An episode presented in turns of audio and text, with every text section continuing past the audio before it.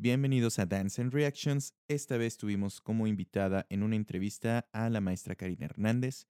Esperemos disfruten mucho esta información. Dividimos el episodio en dos partes. Tuvimos una gran charla y bueno, igual les pedimos un poquito de su paciencia porque en algunas partes eh, la maestra tuvo algunos problemitas con su línea telefónica, pero no afecta en lo absoluto la información. Disfruten. Este podcast es una producción de Acúbica.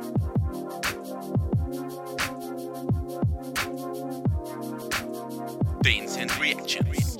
Hola, ¿cómo están todos? Y bueno, bienvenidos de nuevo al podcast. Esta vez tenemos a alguien súper espectacular que nos va a estar acompañando. La tenemos en la línea telefónica.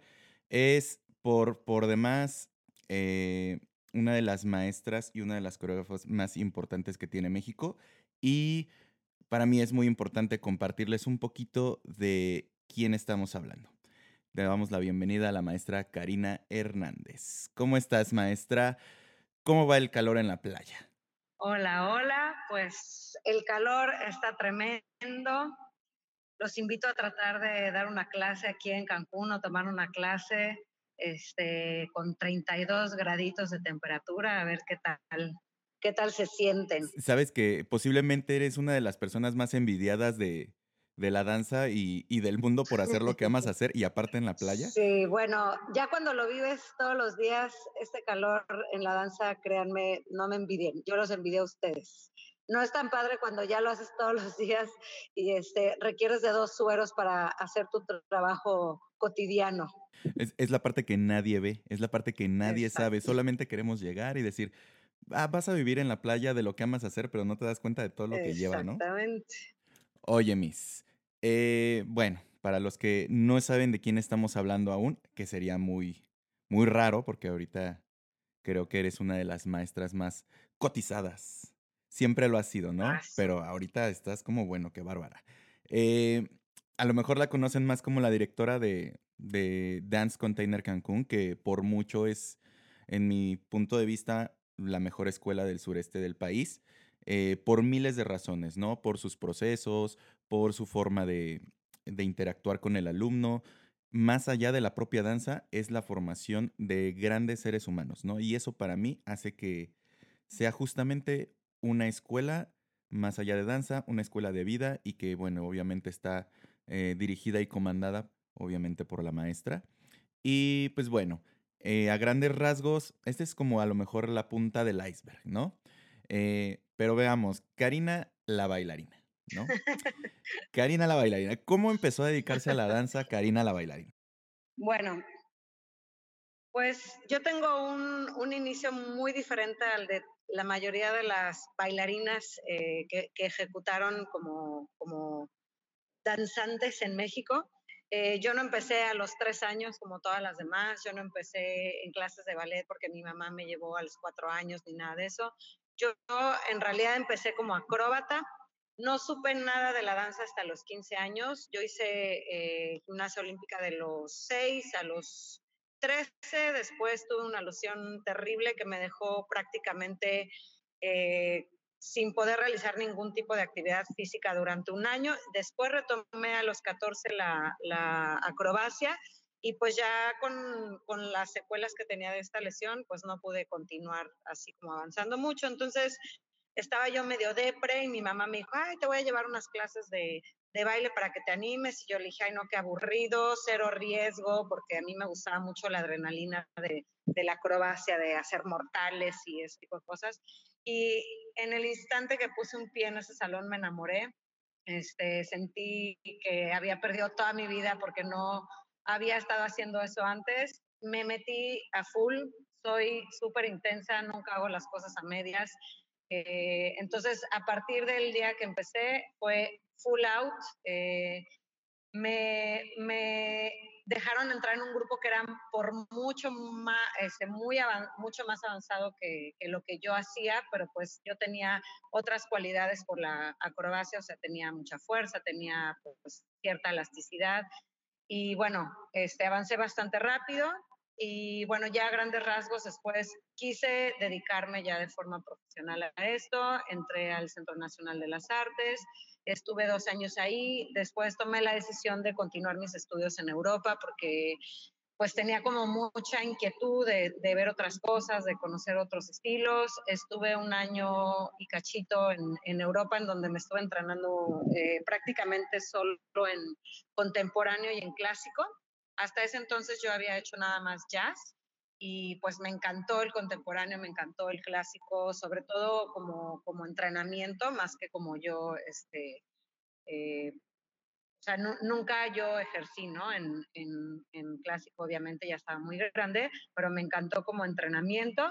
Y después regresé y, y, pues regresé con la intención de seguirme preparando, pero la verdad es que empezó a surgir mucho trabajo y pues ya me metí de lleno al, al mundo de la danza como, como maestra, ya, ya estaba yo dando clases en ese tiempo, que estoy hablando uh, mejor no voy a decir cuándo. Hace poco, hace unos meses. Hace, hace tres mesecitos. En, en, esa parte, por ejemplo, y eso es algo que, que hace poco me estaban justamente preguntando de que, qué, edad es, qué edad es la como ideal para empezar a bailar. Eh, sí, obviamente creo que lo ideal es como empezar pues desde, desde pequeño, siempre y cuando sea como tu gusto, porque hay gente que la obligan. Eh, y aún así se vuelve una disciplina y después se enamora, ¿no? Creo que aquí tu proceso es distinto y es algo que a lo mejor le puede servir a alguien que, pueda escuchar esto, que decir, bueno, a lo mejor no empezaste desde chiquito, pero igual eh, en el momento que tú conoces a la danza y la abordas con, con, esta, con este gusto y con esa responsabilidad que para mí eh, creo que es lo más importante, puedes hacer muchísimas cosas, ¿no? O sea, nos decías que a partir de los 15 es cuando realmente empiezas como a acercarte más a la parte de danza obviamente tenías una disciplina, obviamente venías ya cargada de, de una, eh, de un back completamente a lo mejor diferente, pero sí tenías ya ciertas, eh, pues, herramientas, exactamente. Obviamente el, el, después entrar a una escuela en esto, en el Centro, Centro Nacional de las Artes, obviamente te da más herramientas. Herramientas. ¿Qué es lo que cambia o qué sentiste que cambió después de haber pasado eso e irte a otro país? O sea, ¿qué es lo que, lo que te enamoró más aún de lo que haces? Como te comenté, yo primero inicié haciendo solo jazz y mi primer acercamiento en el Centro Nacional de las Artes, que es la Escuela de Limba de, Danza Contemporánea y Clásica, este, pues para mí fue muy rudo el cambio, ¿no? O sea, de entrada eh, pues mis clases eran recreativas, yo estaba acostumbrada a tomar unas clases eh, como súper recreativas y de pronto entras a, hacer tandius en 52 tiempos en donde te están revisando la colocación del dedo gordo, el dedo chiquito, el dedo en medio y, y, no y, sonríe aparte, ¿no? Y la espalda y, este, y apréndete los nombres de, de, de, todos los huesitos que estás utilizando para hacer ese tandiu. Pues sí, el, al principio fue un shock, el primer año me costó mucho trabajo, fue muy, muy difícil. Eh, físicamente me pareció súper demandante, o sea, yo sentía que moría. Em, tenía que utilizar mi poco tiempo libre para descansar, entonces mientras mis compañeros de prepa estaban en la fiesta y en el reventón, yo utilizaba cada segundo para descansar. Pero bueno, después te vas acostumbrando y, y cuando realmente deseas algo, pues haces los sacrificios que tienes que hacer y cuando finalmente me fui a Alemania, sí me encontré con una formación un poco diferente, un poquito más light. Em, sí, sí ingresé en programas formativos allá también, pero sí, sí noté que, mm, bueno, en ese tiempo yo sentí que estábamos un poquito atrasados como en la forma de, de, de mm, todavía como muy militar, o sea, como el rollo muy militar, muy a la fuerza, muy... Em, o sea, en Europa, en Alemania, que fue donde estuve primero, y en, España después, yo sentí que era más como una invitación a aprender, a descubrir. Em, sentía como, como que me generaba mucha curiosidad por, por entender cómo era el movimiento, eh, no sé, como que me enamoró, o sea, ahí fue donde realmente a mí me enamoró la danza contemporánea y aunque a final de cuentas siempre mi fuerte ha sido el jazz y será el jazz, sí siento que tengo una influencia muy fuerte por, por esos años que, o, por, esos, por ese tiempo que pasé allá, porque me gustó mucho todo lo que hice relacionado con la danza contemporánea. Ok. Ok, entonces, es, fíjate, es bien chistoso porque hace, eh, hace dos episodios o un episodio, no recuerdo bien, eh, justamente comentábamos, ¿no? Esa parte de la forma de enseñanza en México que, que de repente sentimos que a veces hace un poquito falta, ¿no? Esta parte de, órale, apunta el pie, ¿no? Y el reglazo, este, y lo comparamos con esta, con esta otra parte, ¿no? Donde los procesos de enseñanza y de aprendizaje son completamente diferentes, los llevan de otra forma y, y no es que a veces tengamos que comparar, pero obviamente caemos en la comparativa eh, de decir qué es más funcional para cada bailarín, ¿no? creo que en mi particular punto de vista, obviamente tú me dirás ahorita, creo que la forma y de enseñar, más bien de aprender, depende mucho de la persona, ¿no? Obviamente hay cosas que le son mucho más efectivas a ciertas personas y más efectivas eh, para otras de otra forma, ¿no? Entonces, tú tuviste justamente esas dos partes, ¿no? Que generalmente no pasa, porque es muy, muy raro que alguien te diga, no, pues es que estuve en este país y luego estuve en este y luego estuve en este. Sí es raro, por varias razones, ¿no? Desde la cuestión monetaria, desde mil cosas, este... Tú puedes decir en este momento que México puede ser competitivo a nivel internacional en su danza a partir de esta experiencia. Bueno, sobre mm, la calidad de lo que estamos haciendo ahora en México. Hace 20 años, cuando yo me fui a estudiar a, Alemania, sí sentía que el abismo era tremendo, o sea, siento que no teníamos nada que hacer en México con lo que se estaba haciendo allá en ese tiempo, o al menos esa fue mi percepción. Eh, pero ahora siento totalmente otra cosa, o siento que estamos al nivel de cualquier país. Em, ya no me toca vivir la experiencia como alumna, pero sí me toca ir a los eventos eh, con la compañía que tenemos en la escuela de competencias.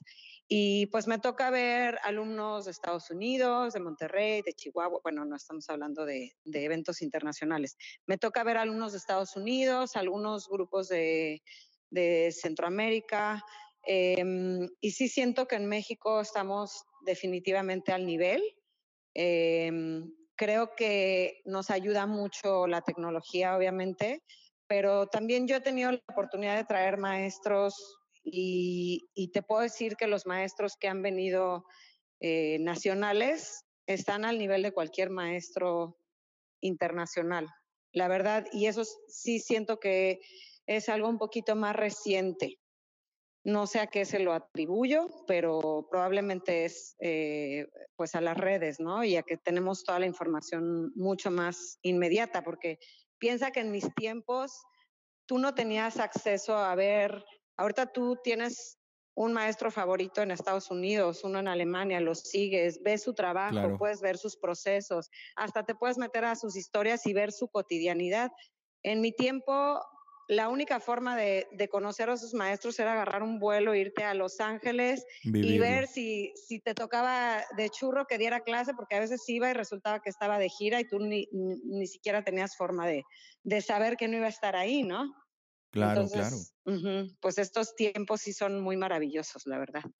Sí, y que, bueno, eh, justamente lo platicaba con, con una maestra, con la maestra Rosario, que justo la inmediatez y, esa facilidad de tener el acceso también, ya sea por internet o redes, este, al maestro, puede ser un arma de dos filos, ¿no?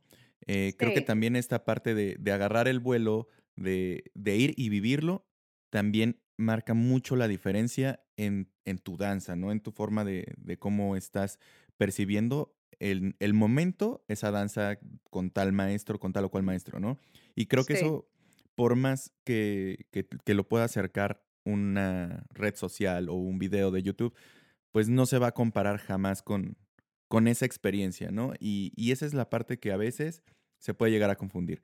Eh, de esta parte de los maestros, creo que igual coincido contigo que hay unos maestros increíbles eh, mexicanos Sí. Gente que está haciendo cosas espectaculares. Sí. Y que creo que el principal problema es que no se la creen. Creo que ni los mismos maestros se la creen, ¿no? Como que dicen, bueno, sí hago las cosas, pero todavía estamos como con la sombra de, de una referencia de otro país.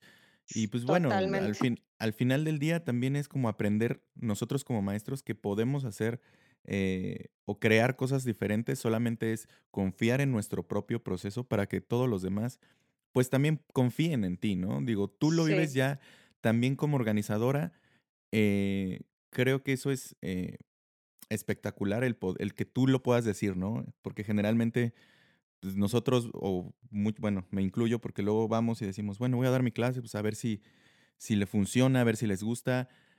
Eh, digo, tú como directora y como organizadora de, de estos eventos, ¿qué es lo que, que buscas en un maestro para que, para que vaya con, contigo, para que comparta contigo? Ah, qué padre. Me encanta esa pregunta porque mira, por ser Cancún, evidentemente sí recibimos muchas propuestas de muchos maestros todo el tiempo de todo el mundo. Y Claro. a mí me queda claro que la gente quiere venir a Cancún, ¿no? No, no es así de, wow, todos quieren venir a, a mi escuela, ¿no? Me queda claro que quieren venir gratis a Cancún. Eso, eso no, nunca, nunca me van a engañar con que quieren venir a Aprovechando el viaje. Sí, y yo la verdad sí, sí tengo un criterio sumamente claro y a veces cuando vienen los maestros tienen la capacidad de conectarse en dos segundos con los alumnos y darles algo más que una clase de danza. Y a veces vienen y son completamente fríos, ajenos, no conectan con nadie, eh, no les dejan nada más que una coreo cool, o unos pasitos chidos, como diríamos tú y yo, que somos este, chilangos de corazón, y ya, ¿no? Y, claro. y, y es muy curioso porque, mira, yo platico mucho con mis alumnos y siempre cuando terminan eh, nuestros intensivos, hacemos dos intensivos al año, yo les pregunto quién te gustó, por qué te gustó, con quién te gustaría eh, volver a tomar clase. Y es muy notorio cómo los maestros que se tomaron el tiempo para hablar con ellos, para preguntarles su nombre, para hacerles una corrección, los mismos chavos los piden nuevamente, ¿no? Y me dicen, ay, esta clase, eh, no sé, el maestro se fijó en mí, ¿no? Y me volteó a ver y hasta se aprendió mi nombre. Y en cambio el maestro super insta famous, Claro. con dos mil millones de followers, vino, estaba viendo el reloj toda la clase porque estaba esperando terminar en punto para irse a la playa. Sí, Pues esos maestros, la verdad, sí los invito, probamos de todo porque aquí nos gusta hacerle todo y probablemente no los vuelvo a invitar porque pues no, no nos aportaron nada más, ¿no? Ok, Entonces ese sería mi criterio, básicamente.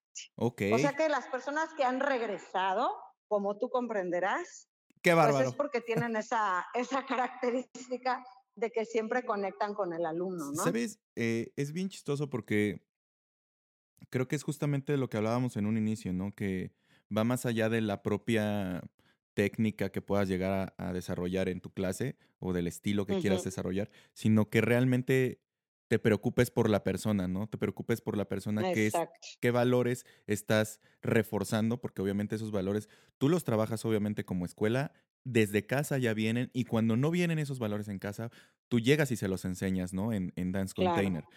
Eh, eso es algo bien, bien, este, pues bien, bien, bien chido de- de saberlo, porque no nos estamos preocupando nada más en un, en una máquina que haga pasos, ¿no? En, en que estire más la pierna, en que gire más, en que salte más, en que pueda ser el mejor en estilo, sino que realmente le estamos, eh, en tu caso, le estás dando un plus o un extra a esa parte, ¿no? Y creo que eso es lo que hace la diferencia.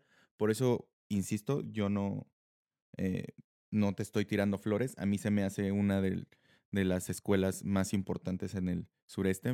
más bien, no una de las más importantes, sino la más importante por todo esto, ¿no? Porque va más allá de, de solamente verse bien, de solamente saber manejar la mercadotecnia, que es importante porque sigue siendo también una empresa, sigue siendo un, es- Claro. un, un negocio, por así decirlo, eh, pero va más allá y eso es lo que marca la diferencia, ¿no? Así es. Bueno, en esta aventura de, antes de pasar a otro, otro tema, porque esto es una, una aventura, esto es una rueda de la fortuna de preguntas, emociones.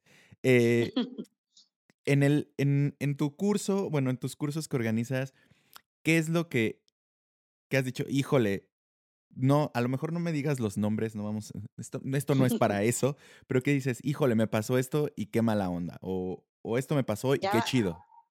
Ya vamos a, a, empezar a quemar gente y así, súper mala onda. Por ejemplo. Nombres. Nombres de. nombres de. Maestros gachos. Pues mira, mm, ¿qué te puedo decir? Algo que me. que siempre tengo una delgada línea de terror y preocupación es con los maestros que les toca dar la primera clase del domingo.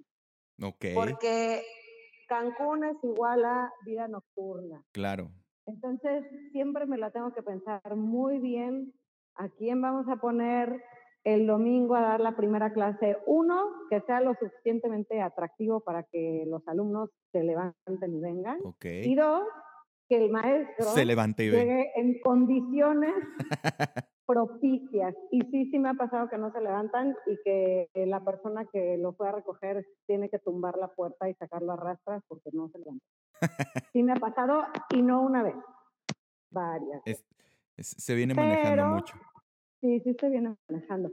Pero la verdad, debo de confesar que en su mayoría he tenido maravillosas experiencias yo soy la primera que, me siento a, observar y aprender de estos chavos. Siempre me encanta cuando los, nos vamos a comer, me encanta platicar con, todos. Bueno, y chavos, me refiero desde tú hasta, he traído chavitos de 18, 19 años.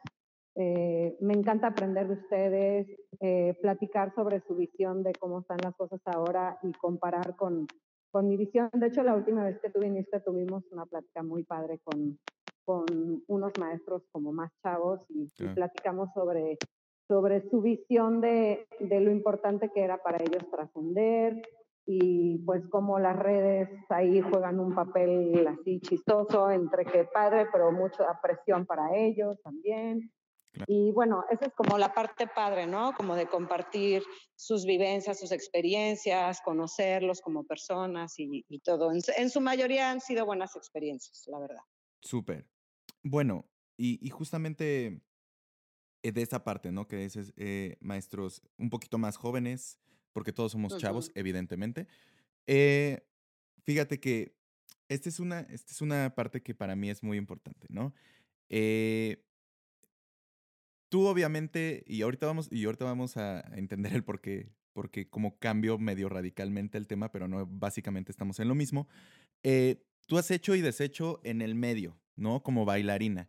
Eh, es como un poquito retomar esta parte del inicio.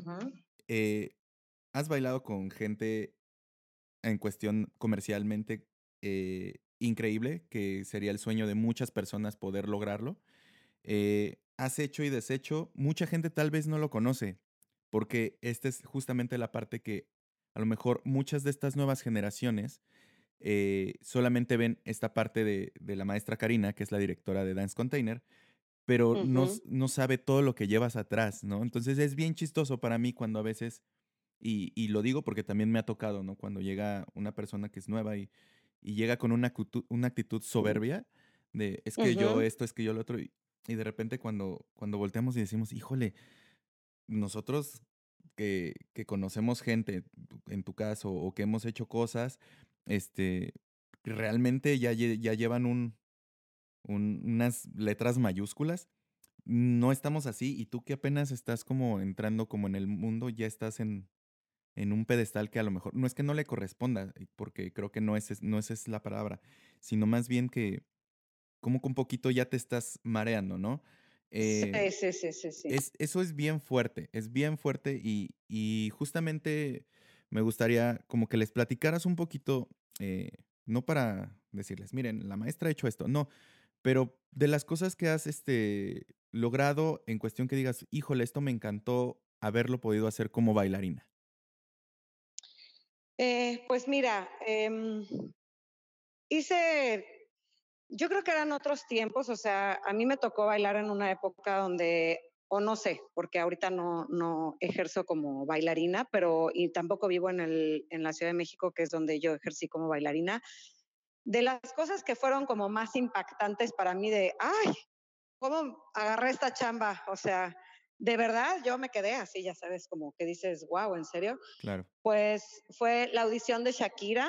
Este, a mí me, me tocó hacer eh, toda una temporada en el auditorio con Shakira, que la audición fue tremenda, o sea, nos montaron en dos segundos nos montaron pues prácticamente la mitad del coreo completa, pero en dos, o sea, te la pasan dos veces.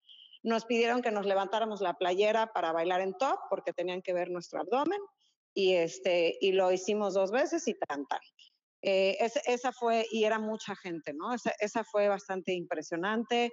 La audición de Bella y Bestia, eh, estuve participando en esa en esa obra el, con Ocesa también, o sea, te puedo decir que eran cientos y cientos y cientos de bailarinas, fue súper complicada la audición técnicamente.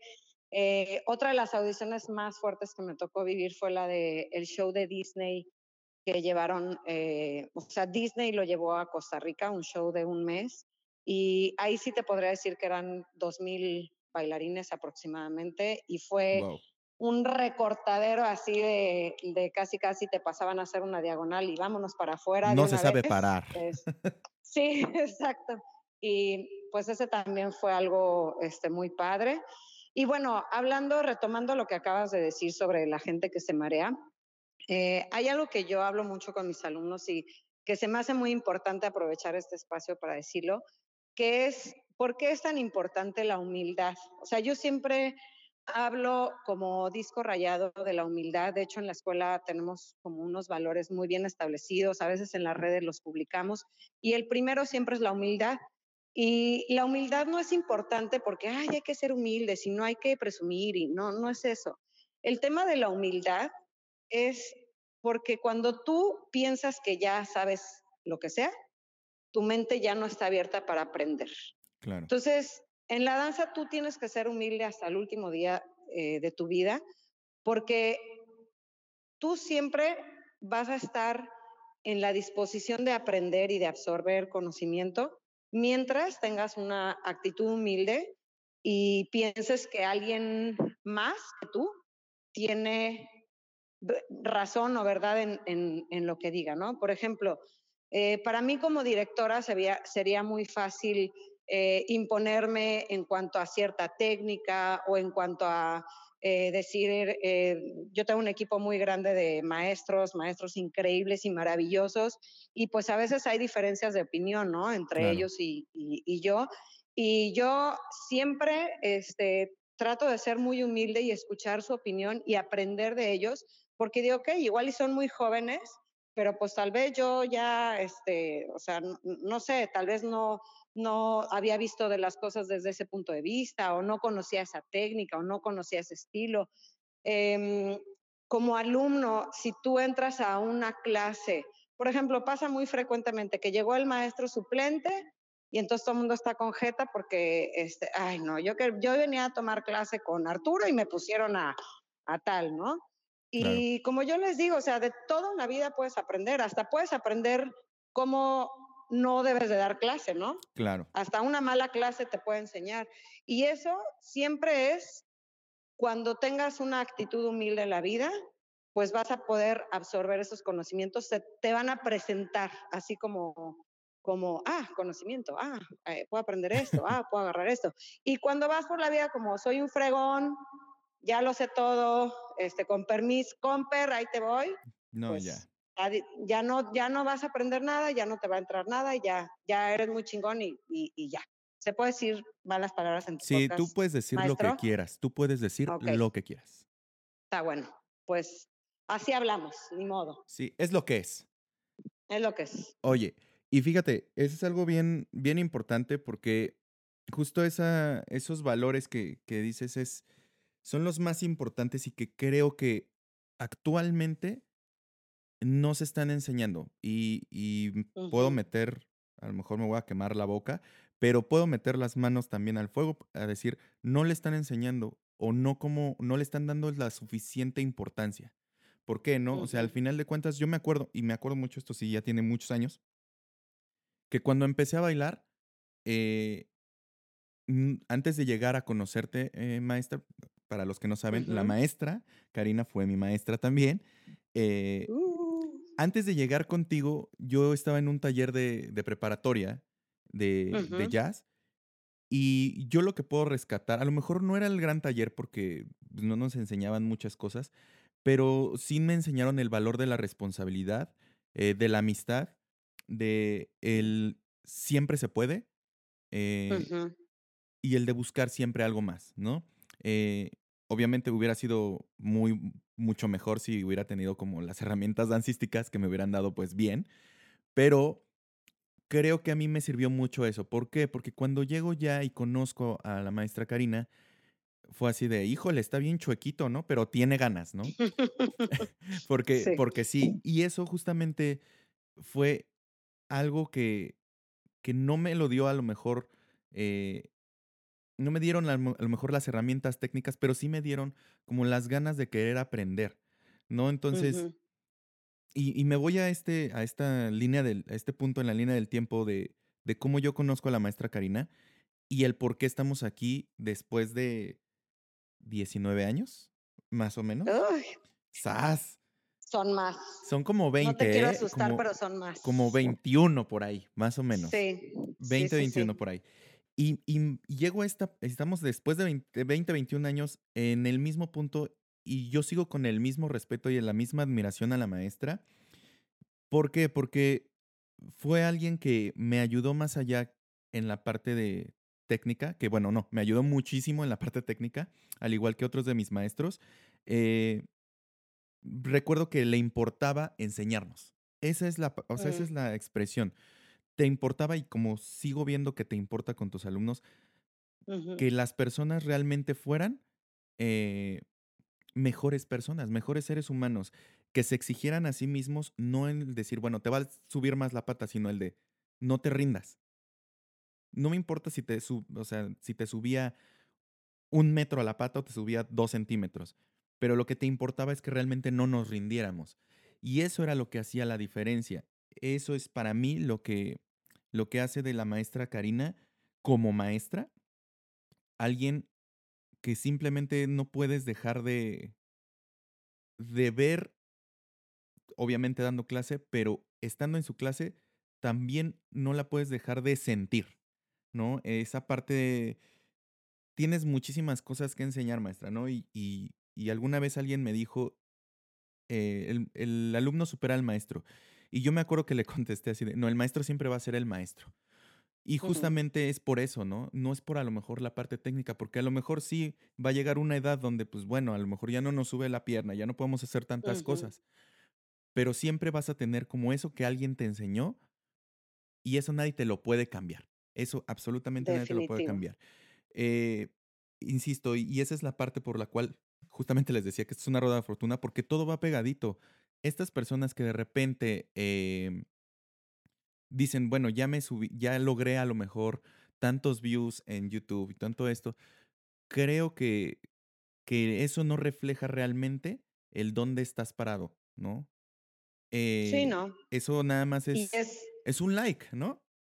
Es un, y es muy efímero, o sea, e, el problema que, bueno, cuando platicamos con esos chavos, tú y yo, estábamos aquí en el último curso, lo que hablábamos es que eso desafortunadamente, o sea, yo creo que es muy fregón, o sea, todo el mundo nos encanta tener likes y nos encanta tener followers y todo. Sí, sí. Pero es muy efímero y yo creo que es muy difícil em, para cualquier artista sobre todo en la danza, eh, pues va a llegar un momento donde vas a pasar de ser el bailarín o el artista a ser el maestro, el coreógrafo, el coach. Y eso, pues sí hay un, un, proceso personal de, de, como de aceptación que es bastante fuerte para quien lo ha vivido y lo sabe. Como tú dices, o sea, de pronto tienes la pata en 180 y de pronto ya no sube y, un día dices, ¿y ahora qué hago? ¿No? Y luego a eso agrégale las redes sociales, ¿no? Entonces, siento que es, eh, eh, muy importante, yo les decía a estos chavos que se prepararan para tener algo más que aportar en la vida de la danza que ser cool, Exacto. ¿no? Que tener un core powers, que tener los, las coreos más chidas. Porque yo lo que les decía es, cuando te llegue ese momento, y créeme que a todo el mundo le llega, porque Brian Friedman de 44 años bailando así, solo lo conozco a él, Sí. no conozco, no, no, no abundan este, los Brian Friedmans por ahí. Entonces, va a llegar un momento donde vas a tener que aportar algo más, ¿no? Y que tus clases van a tener que aportar algo más que pasos cool o que, o que un video chido para Instagram.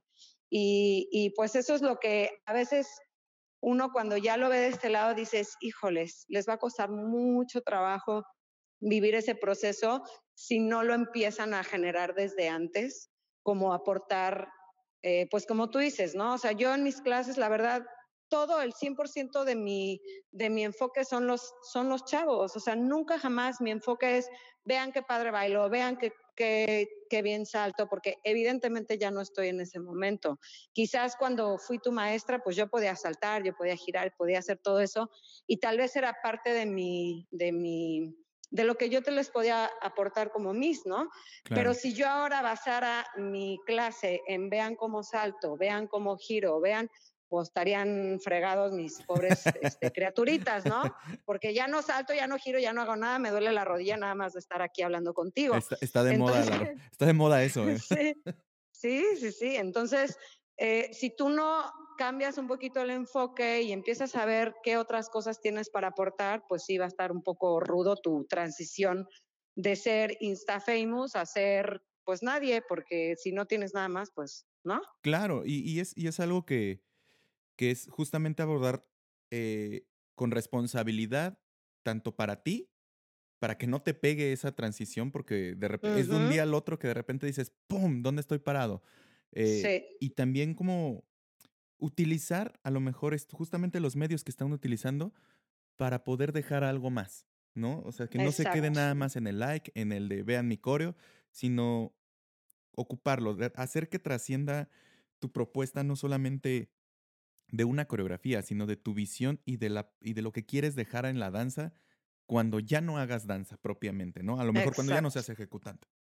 Sí. Ahora viene algo, viene algo bien padre, ¿no? Y que ahorita que lo, que lo, que lo tocaste, creo que vale la pena re- este, retomarlo, porque eh, justamente lo que decías, cuando eras mi maestra, eh, tú bailabas, ¿no? Y me tocó la, la fortuna, eh, obviamente gracias a ustedes, a, a mis maestros que creyeron en mí, decían, bueno, sí puede, también a, a la directora Guille Gómez, a Jan, eh, a Oscar, que de repente dijeron, bueno, pues ahora este, pues hay que llamarle, hay que darle la oportunidad de que baile con en tal evento, ¿no? Y en, y en ese tal evento estaban mis maestros. Entonces me tocó esa, esa fortuna y ese gran reto de bailar con mis maestros. Y eso era una cosa espectacular. Eh, yo lo, en el momento de que yo como lo viví, eh, es muy fuerte, es muy fuerte porque dices, yo me, yo me acuerdo que me hice la pregunta, ¿no? De, ¿y yo qué estoy haciendo aquí? ¿No? Porque llevaba muy poquito tiempo en la, en la escuela entrenando. eh, sí me traían a madres porque me traían así en chinga, Sí, pero, sí, sí.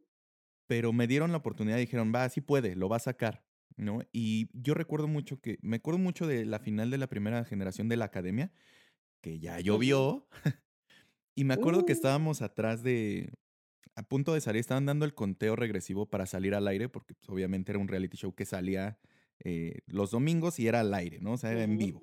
Y antes de salir al aire estaban con la cuenta regresiva y me acuerdo que estaba, la palabra era cagándome del miedo, ¿no? Eh, ustedes ya estaban listos y me acuerdo que atrás de mí estaba Alejandro Lobo, que también me adoptó así como, como, como su hijo y como su alumno.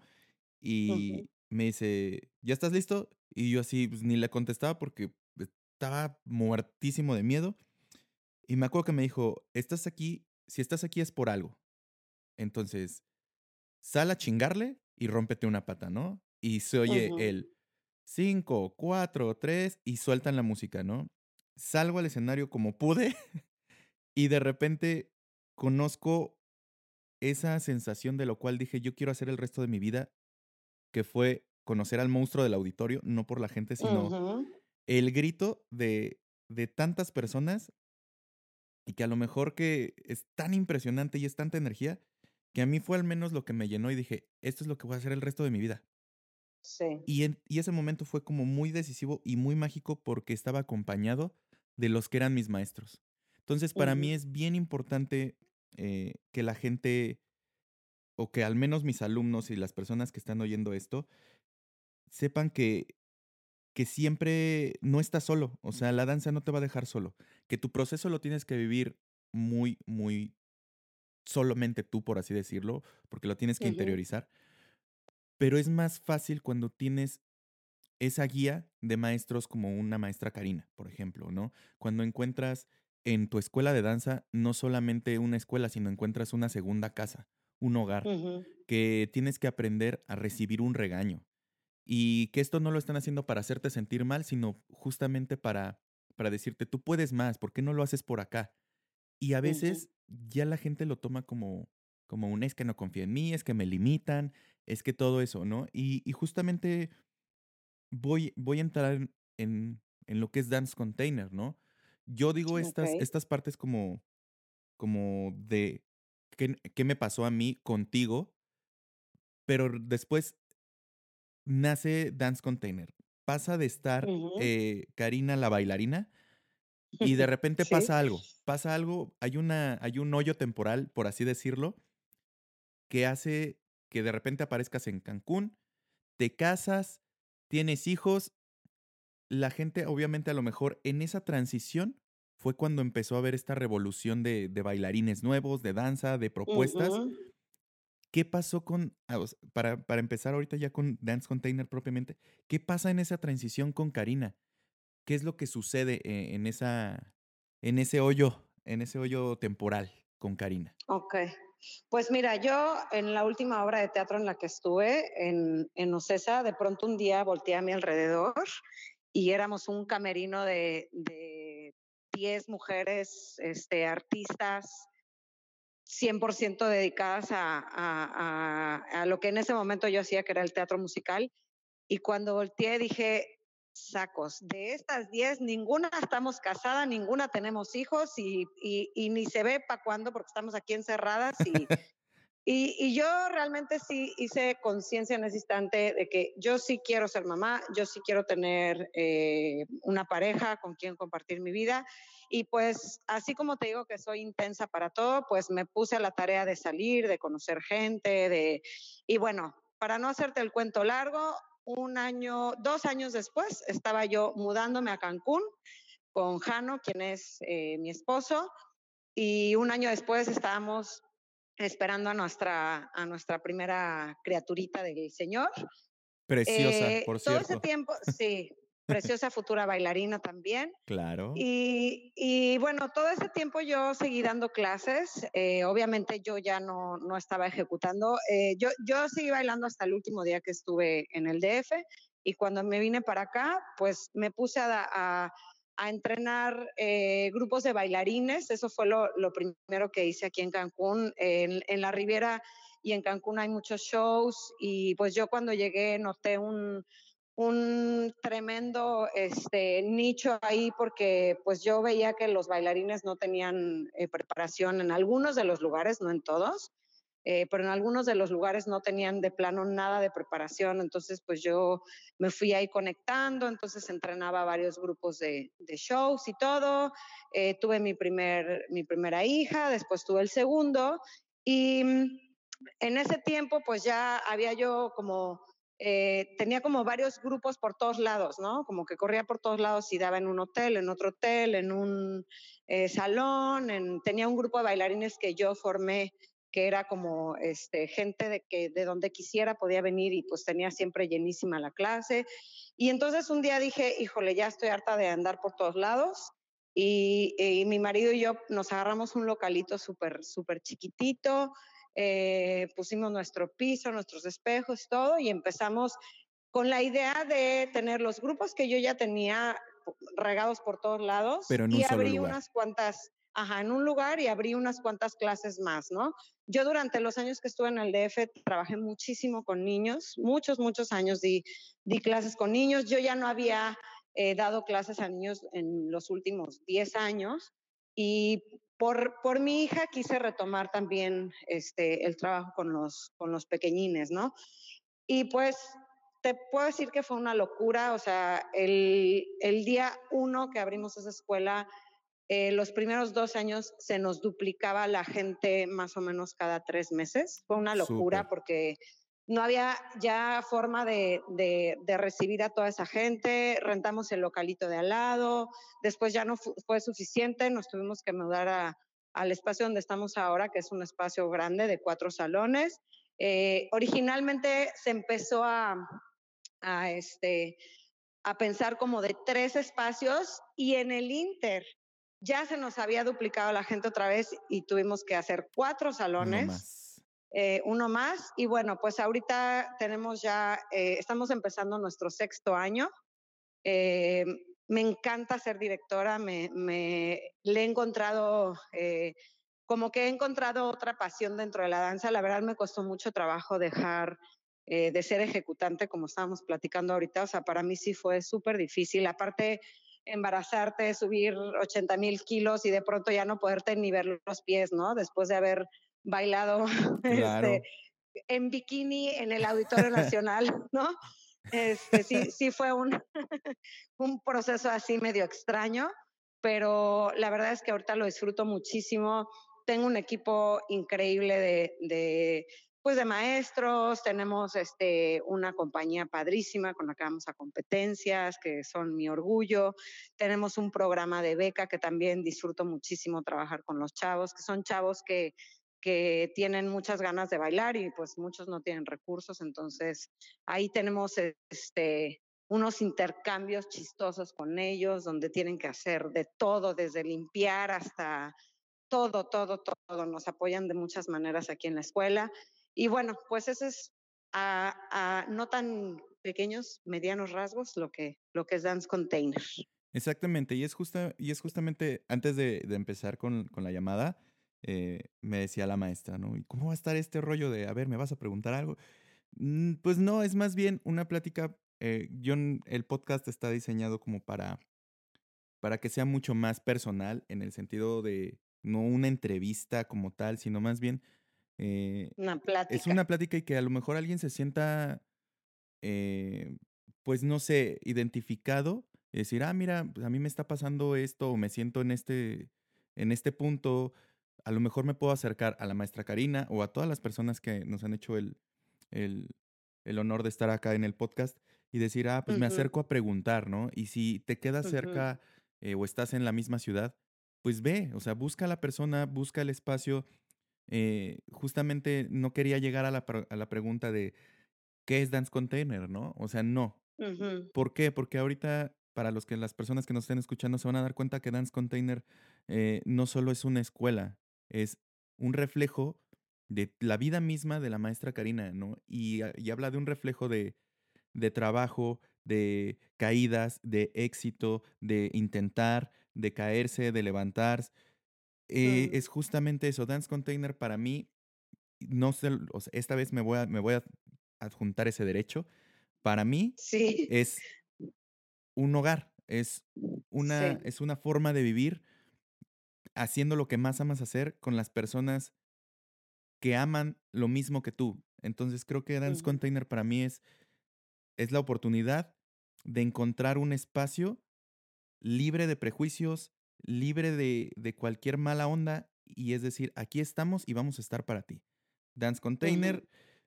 si es una escuela de danza, es una empresa que se dedica justamente a apoyar y a entrenar bailarines, a, uh -huh a hacer más arte en, en, el sureste del país, pero Dance Container es un hogar, es un lugar donde te vas a sentir súper chido.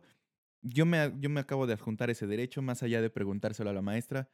Lo tienes, 100%, ya lo sabes. Y, y yo, yo de verdad eh, agradezco mucho a, la maestra Karina el, el darse el tiempo para, para contárnoslo eh, y darse de nuevo ese tiempo para recordar nos a todos el que sí se puede, ¿no? Eh, para mí eres un punto de, de referencia, maestra, por muchas cosas. Tú sabes que a mí siempre he sido como muy proactivo, me gusta andar haciendo de todo, Sí. me gusta producir, me gusta muchas cosas, pero, pero si de alguien lo aprendí y si alguien dijo, tú puedes, aunque no sabía qué iba a hacer, eh, eras tú, ¿no? Y eso te lo agradezco. Para mí era muy importante eh, que la gente conociera esta, esta parte que no ve de ti, porque creo que te ha visto en cursos, creo que te ha visto en ujú, pláticas y que tomas algunos de los temas que estamos justamente tocando ahorita, pero no conoce el más allá, ¿no? A lo mejor no lo ha vivido en una plática tan, pues tan confidencial, por así decirlo, tan personal, porque a mí me tocó vivir esa etapa contigo. Entonces, hay cosas que por más que las platiquen, eh, pues, no es no hay esa empatía, ¿no? Y justamente por eso para mí era muy importante. Hace un par de años, no, ya 3 años, eh, empecé a producir un evento en Chihuahua, eh, junto con la dirección de de Ana Luisa Nevares, eh, se llama Dance Carnival. Ese ese curso, esa producción de este evento, hablaba de de que nosotros queríamos aportar un espacio diferente a los bailarines del norte del país. Eh, y para mí, en el primer instante que que se decidió hacer el evento, yo en la primera persona que pensé fue en la maestra Karina, por la simple razón de que yo decía: "Es que yo tuve la oportunidad de aprender de gente increíble, hermosa, que le ujú, interesa las personas, que le interesa el arte, y yo quiero que las demás personas conozcan a la maestra Karina", ¿no? Entonces, me acuerdo mucho que te llamé y te dije: "Maestra, ¿dó dónde andas? ¿Cómo qué andas haciendo?", ¿no? No, pues aquí con la escuela y y en friega, en chinga, esa fue la palabra, porque porque siempre Porque está así soy. porque siempre está así, es su estado natural. Y le dije: "Es que quiero que vengas a dar, eh, clase, me encantaría que pudieras dar clase, que fueras jurado del evento".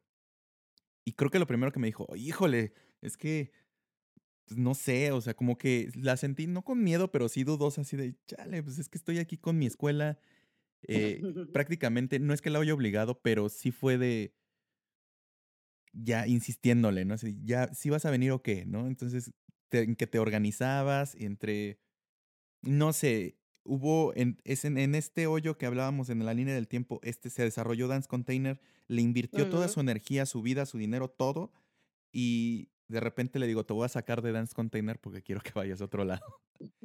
Entonces, se decide a ir la maestra y empieza a pasar una ola de de efectos secundarios, que no fue por nosotros, ¿eh? O sea, eh, no, sino simplemente fue porque la gente la vio y dijo: "Guau, es que ¿dónde estaba?", ¿no? Es que y me acuerdo que un una una alumna me dijo: "Esta maestra es nueva, ¿de dónde es?". Y yo: "No, no es nueva, mija. Ella siempre ha estado, pero no la conocías". Esa palabra, eh, de no conocerlos, eh, o decir es nueva, lo único que que me preocupó fue el decir: "Entonces no, no hay no está llegando la información como debería". ujú, Claro. Entonces, justamente comencé a a darme a la tarea de de decir: "Tenemos que hacer que este movimiento de la danza no olvide sus inicios, no olvide maestros".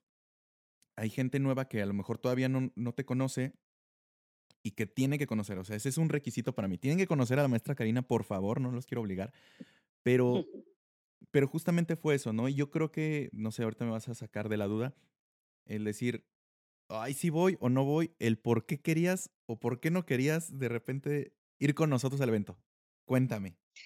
Bueno, yo por la parte de dar clases moría de ganas, me encantaba, pero la verdad era más como la parte, bueno, los primeros años de, de dirigir esta escuela, yo sentía que si yo volteaba para el otro lado se caía todo en pedazos, cosa que no hubiera sucedido, pero yo sentía eso. Eh, en ese momento como que sentía que todo, toda la responsabilidad recaía en mí y que, que, que todo y no iba a funcionar si yo me iba. Y no, no es cierto. No todo funciona perfecto cuando, cuando yo no estoy. Cada vez más funcionan las cosas perfecto cuando yo no estoy. Tengo un equipo increíble, como te dije antes. Y, este, y también pues las criaturitas del Señor. Sinceramente, yo este, nunca había dejado a mis hijos. Fue la primera vez, desde que mis hijos nacieron, fue la primera vez que no dormí con ellos en, en el mismo lugar. En, y sí me costó mucho trabajo desprenderme. Fue un reto, la verdad, totalmente pero lo disfruté, luego llegué y nos tenían ahí un licor de, de bienvenida y de pronto me vi yo sola en una habitación de hotel con mi licorcito y dije, híjoles, como por qué me tardé tanto. pues ya me había tardado. Y, ya, ya me había tardado y pues ahora ya, ya lo hemos hecho más veces. La verdad es que casi siempre eh, viajo con el paquete, este, con, con mi marido que, que pues es mi, mi, compañero, amigo y todo. Me encanta compartir los eventos con él y con mis criaturitas, pero bueno, en este caso que fui sola, la verdad lo disfruté mucho. Después lo repetimos el siguiente año, que ya creo que fue como un sí rotundo desde que hoy, hoy este, desde que sonó el teléfono fue un sí, ¿no? Se arma. Y, y, bueno, así, así ha sido ya, este, de ese momento en adelante, pues ya ha estado como más, más abierta a viajar y todo eso. Y es bien chido porque, digo, ahorita obviamente mucha gente ya te tiene mucho más ubicada eh, y, te, y yo veo que estás en el triunfo, estás en el triunfo total, obviamente, como siempre, triunfando. Bueno, este, tratamos. Pero esa parte, ¿no? El cómo, el cómo malabarear esta parte de la escuela de danza, eh, con tu pareja, con tus hijos. Eh, ¿Te imaginabas esto? O sea, es bien difícil balancearlo, yo creo, pero ¿te imaginabas así hace 15 años? No, no, para nada me imaginaba así de ninguna manera, porque lo, lo que los maestros, no, lo que los directores no sabemos, ahora curiosamente estuve eh, hace un par de meses dando un curso, unas pláticas para directores. Porque así como te comenté que soy intensa para todo, pues llegó un momento en, en mi posición como directora donde no me la estaba pasando nada bien, estaba extremadamente cansada, eh, rebasada por todas las cosas que tiene que hacer un director que un bailarín no tiene ni la menor idea. O sea, al final de cuentas haces todo menos bailar. Cuando diriges una escuela tienes que saber de administración, de marketing, de liderazgo, de un millón de temas de, productividad. Y, y, pues yo sentía que moría, la verdad, por ahí del final del segundo o tercer año estaba muriendo. Eh, sí sentía que no podía más, sentía que no le daba la atención que yo quería a mis hijos, eh, a mi marido, y pues empecé a estudiarles, empecé a, agarrar lo que me encontrara de, podcast, de, la verdad libros no, porque era tal mi agotamiento que hacía la primera línea estaba yo roncando, pero sí podcast, cursos en línea, todo lo que me encontrara empecé a devorar así información. Eh, hay algo muy importante también que la gente asocia negativamente con, con, que una escuela de danza sea un negocio. Y hay una frase que escuché por ahí que me encanta que dice, si no hay dinero, no hay sueños. O sea, si yo no tengo dinero para sostener este espacio, para pagarle los sueldos a, los maestros, para pagar la luz, el, el agua, todo eso, pues tampoco los sueños de nadie se van a cumplir, ¿no? Entonces, aunque a la gente no le gusta escuchar esto, pero las escuelas de danza sí son un negocio y la mayoría de las personas que laboramos en ellas tenemos que comer de esto, ¿no? Entonces, también saber hacer de esto un negocio sin que se vuelva la finalidad número uno, ¿no? O sea, seguir siendo una escuela que aporta a la gente aprendizaje, conocimientos, un espacio recreativo, e, e, etcétera, etcétera, y que sea un negocio, no es tan fácil, ¿no? Parece sencillo, pero no lo es. Entonces, eso todo, pues fue mucho aprendizaje. Ahorita me siento en un momento mucho más padre, mucho más, como que sé lo que estoy haciendo, eh, sigo estudiando, nunca voy a dejar de estudiar, pero, pero bueno, en, en esta ocasión que me tocó ir a compartir a, a ese lugar que fue un curso para directores, pues te das cuenta que todos están pasando por exactamente lo mismo, ¿no? Porque tú eres un bailarín después fuiste maestro y después te tocó casi, casi ser empresario, pero no tienes ni idea de, de, cómo se hace eso, ¿no? Y, y, pues ahorita estoy en esta parte del proceso, ya te contaré después a ver qué se nos va a ocurrir, porque claro. así como tú, yo también soy, ya sabes que no... Este, Ahora ven de dónde viene. Exacto, no se nos, no, de aburrirnos, no, no nos aburrimos. No va a pasar. ¿No? Exacto. Y, y digo, es, esta parte justamente la que platicabas, eh, andas haciendo mil, mil cosas, ¿no? Y de repente el, el, entender, eh, papás, y esto va para mucho para ustedes, el entender que, que el ser director de una, de una escuela no nada más es ir a abrir un, un negocio, este, abrir las puertas, que vayan los niños a bailar, este, y se acabó. No. Eh, La propuesta va mucho más allá. Habla justamente de, de cuidar cada detalle para que tus hijos, cuando lleguen, tengan no solo una clase de, de baile, sino que realmente estén cuidados en todos los aspectos, ¿no?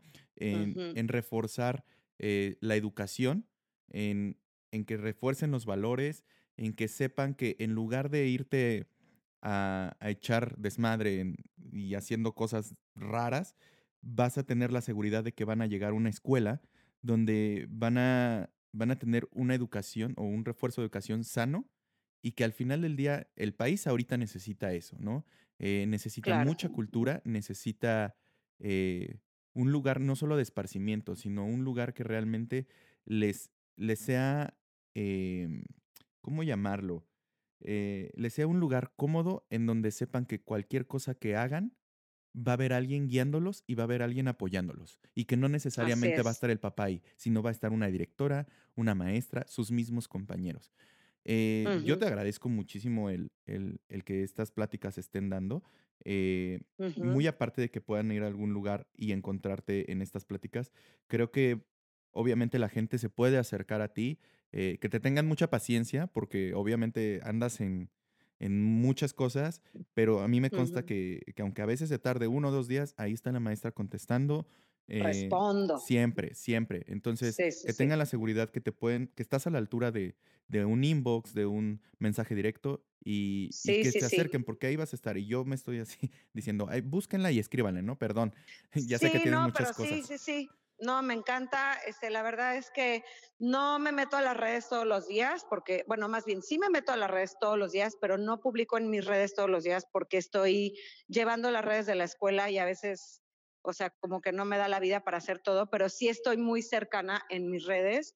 Eh, afortunadamente sí, aunque no lo creas, sí me contacta mucha gente No, sí, desde saludarme, alumnos este, viejos, que, bueno, de, de antes para saludarme, compañeros. Eh, a mí me encanta estar mandando mensajes subliminales con mis posts. Entonces, a veces les llegan las pedradas y entonces me escriben. Eh, me gusta mucho escribir sobre cosas que pasan en la danza, eh, sobre cosas que pasan con alumnos, sobre cosas que pasan con pa- papás. Y te digo, todos están disfrazados de un post, pero son mensajes subliminales y entonces eh, sí la gente a veces eh, se me acerca y me dice, oye, leí esto y me sentí como que identificado no. Entonces, pues sí, sí, la verdad sí me encanta este como conectarme con la gente y, y, y claro que me pueden escribir. Tengo mi Insta, tengo mi Face. Eh, no te vengo manejando el Twitter ni el Snapchat porque ese sí lo intenté y se me hizo que ya estaba Twitter es como para este, políticos y Snap como para, como para chavitos. como para chavitos y sí dije, creo que estoy acá invadiendo un territorio que no me corresponde, entonces me salí y, este, y ya, pero en Insta y en Face estoy así súper al pendiente. Ok.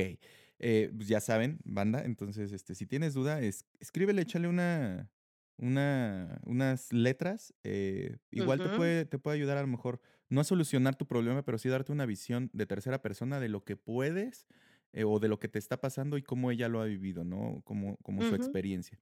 A partir de esto, eh, entramos a un tema, este, se está haciendo largo, yo creo que lo vamos a subir este podcast en dos partes. Entonces, Perfecto. eh, para o que... como en cinco, ¿no? Ya va. Eh, sí, porque, porque está padre. eh, yo sabía que iba a pasar esto, este, tenía muy claro que iba a suceder. Eh, entonces estén pendientes, eh, vamos a subirlo en dos partes, no se preocupen. Este podcast es una producción de Acúbica. Vincent Reactions.